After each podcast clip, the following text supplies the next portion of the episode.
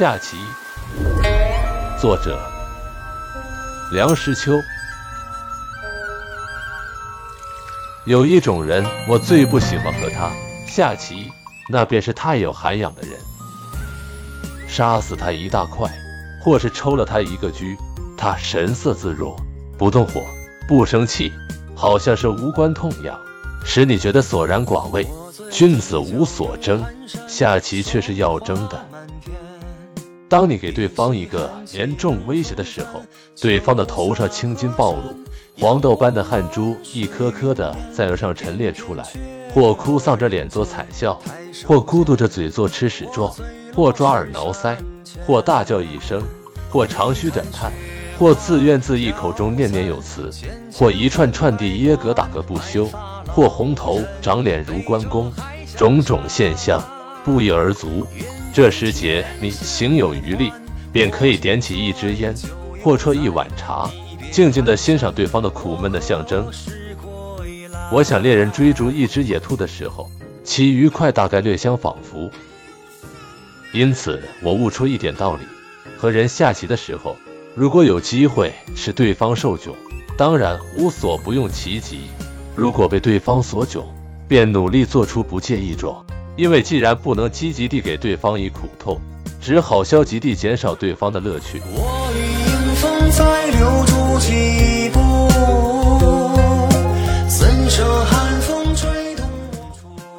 自古博弈并称，全是属于赌的一类，而且只是比饱食终日无所用心略胜一筹而已。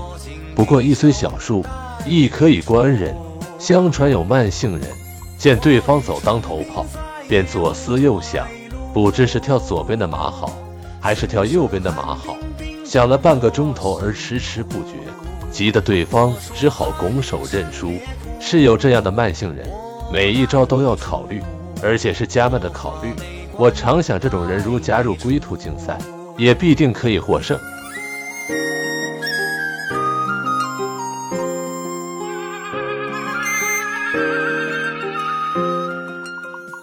也有性急的人下棋如赛跑，噼噼拍拍，草草了事。这仍旧是饱食终日无所用心的一贯作风。下棋不能无争，争的范围有大有小，有斤斤计较而因小失大者，有不拘小节而眼观全局者，有短兵相接，做生死斗者，有各自为战而旗鼓相当者。有赶尽杀绝、一步不让者，有好勇斗狠、同归于尽者，有一面下棋一面俏骂者。但最不幸的是，争的范围超出了棋盘，而全族交加。有下象棋者，久而无声音，排闼视之，去不见人。原来他们是在门后脚里扭作一团，一个人骑在另一个人的身上，在他的口里挖车呢。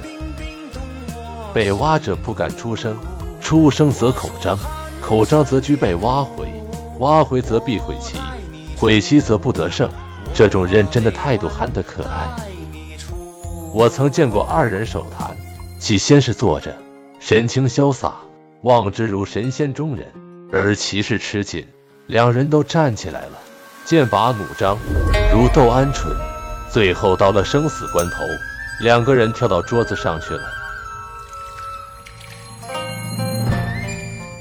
笠翁闲情偶记》说：“弈棋不如观棋，因观者无得失心。观棋是有趣的事，如看斗牛、斗鸡、斗蟋蟀一般。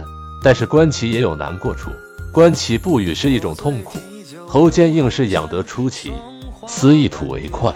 看见一个人要入陷阱而不作声，是几乎不可能的事。如果说的中肯，其中一个人要厌恨你，暗暗的骂你一声多嘴驴。”另一个人也不敢激你，心想：难道我还不晓得这样走？如果说的不中肯，两个人要一起嗤之以鼻，无见是奴；如果根本不说，憋在心里，受病。所以有人约儿了一个耳光之后，还要抚着热辣辣的嘴巴大呼要抽车，要抽车。我何时归来？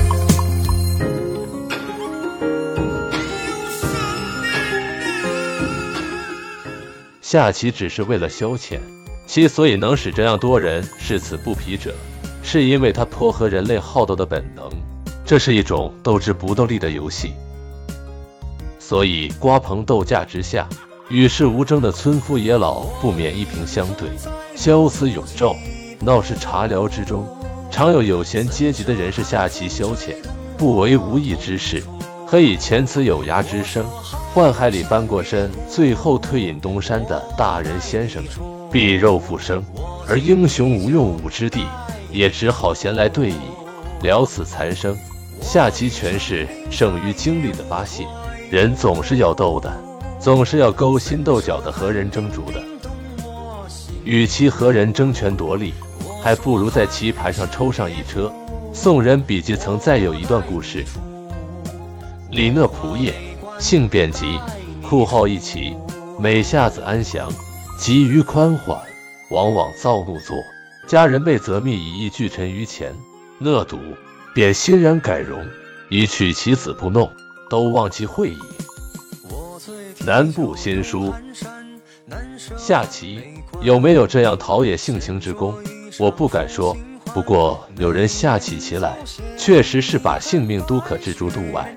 我有两个朋友下棋，警报作，不动声色，俄而弹落，棋子被震得在盘上跳荡，屋瓦乱飞。其中棋瘾较小者变色而起，被对方一把拉住，你走，那就算是你输了。此功深得其中之趣。我说寒山别哭，